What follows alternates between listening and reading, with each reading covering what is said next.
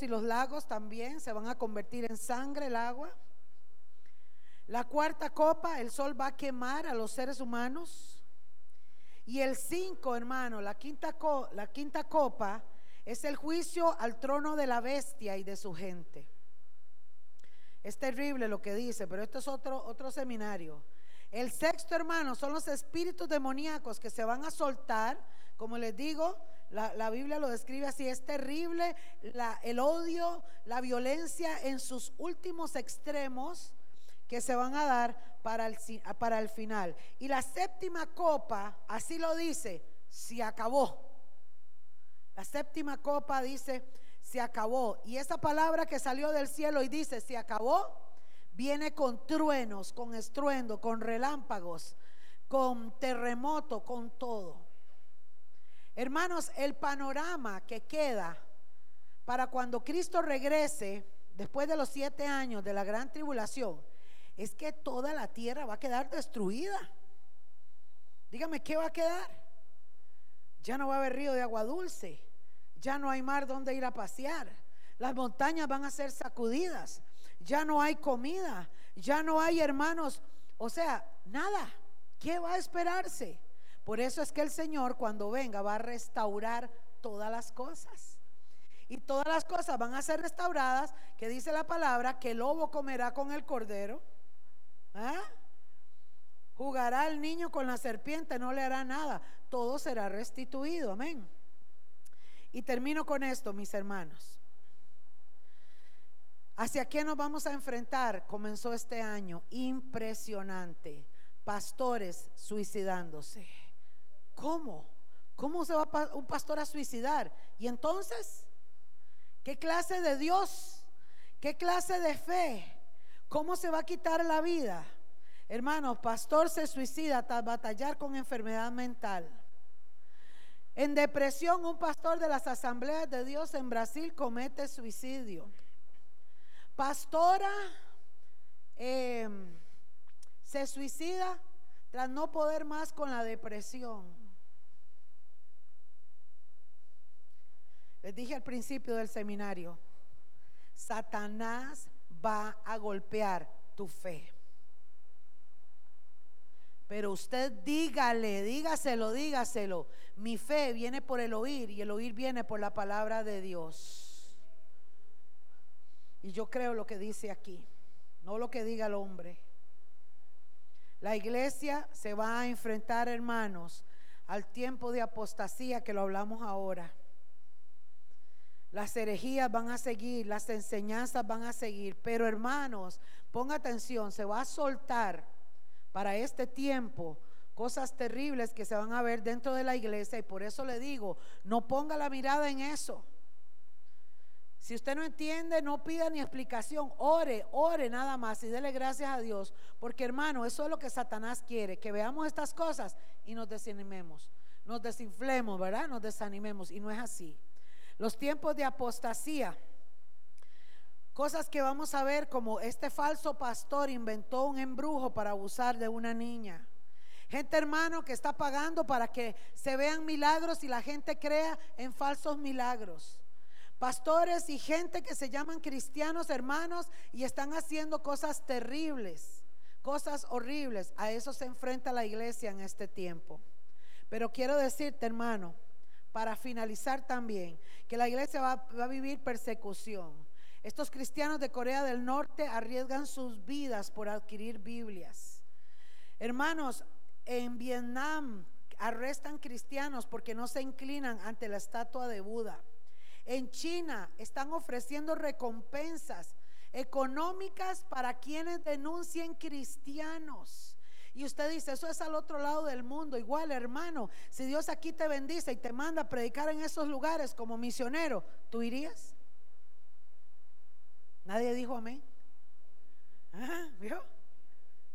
Si Dios te dice, te tengo muy bien, te voy a bendecir, y ya que Costa Rica está hablando de un aviamiento y gente que Dios nos va a llevar, pues a eso se va a tener que enfrentar. En Colombia mataron a un pastor asesinado, o sea, perdón, asesinaron a un pastor colombiano los militares por predicar. Hello. Por predicar. Cuando usted lee Apocalipsis y el Señor manda al ángel y separa el, el trigo de la cizaña. Este sí es, este no es. Porque el cristiano que quiere servirle a Dios bajo su propia condición va a ser desechado. Porque el que no deja casa, padre, madre, hijo, hija, por mí no es digno de mí. Ay, ay, ay. La iglesia se va a enfrentar, hermanos, a la persecución y a los asesinatos. El evangelista, un evangelista cristiano fue asesinado al este de Turquía también por llevar la palabra de Dios. Pero quiero terminar diciéndote, iglesia, que ese avivamiento que esperamos nosotros, yo lo creo, hermano, porque va a empezar aquí en nuestro corazón. Vamos a creerle a Dios. Hermano, mire, pastores decapitados en Etiopía, en esos lugares musulmanes, precursor de la gran tribulación. Por eso Jesús dijo, velad pues, porque no sabéis el día de la hora. ¿Cuál es mi consejo final para la iglesia? Las dos palabras que dijo Jesús y las seguiré diciendo. Velad y orad. ¿Qué tiene que hacer la iglesia para este tiempo? Velad, estar atentos, oyendo, mirando y orando. Y le digo, mi hermano,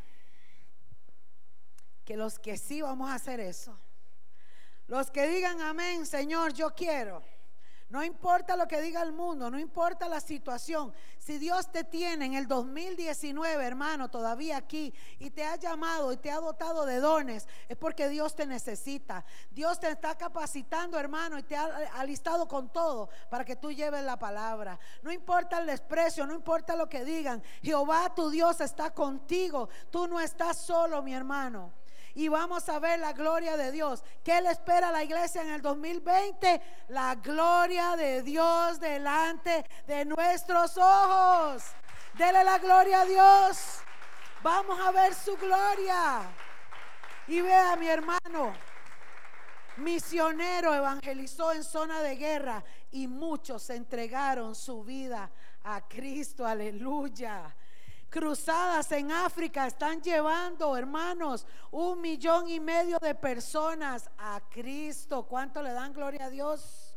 Una aldea musulmana se convirtió a Cristo después de tres días de oración. Eso es lo que le va a venir a la iglesia de Cristo. Vamos a ver su gloria, hermanos. Vamos a ver la gloria de Dios. Mire, los chinos, hermanos, están adorando a Dios entre los escombros porque le destruyeron una iglesia. ¿Sabe qué va a venir para nosotros? Pasión por el Señor, pasión por su palabra. No importa si hace frío, no importa si hace calor, no importa si tenemos que ir al patio. Vamos a adorar al Rey, vamos a adorar su nombre, aleluya. Porque hermanos, Dios va a levantar a sus hijos en este tiempo. Yo lo creo.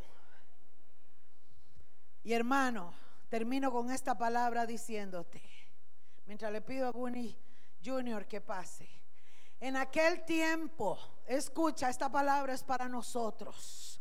En aquel tiempo se levantará Miguel, el gran príncipe que está de parte de los hijos de tu pueblo. Y será tiempo de angustia. ¿De parte de quién está Miguel? ¿De parte de quién está Miguel? ¿Sabe quién es Miguel, hermano? El guerrero de los ejércitos de Dios. ¿Y sabe que está a favor de quién? De nosotros.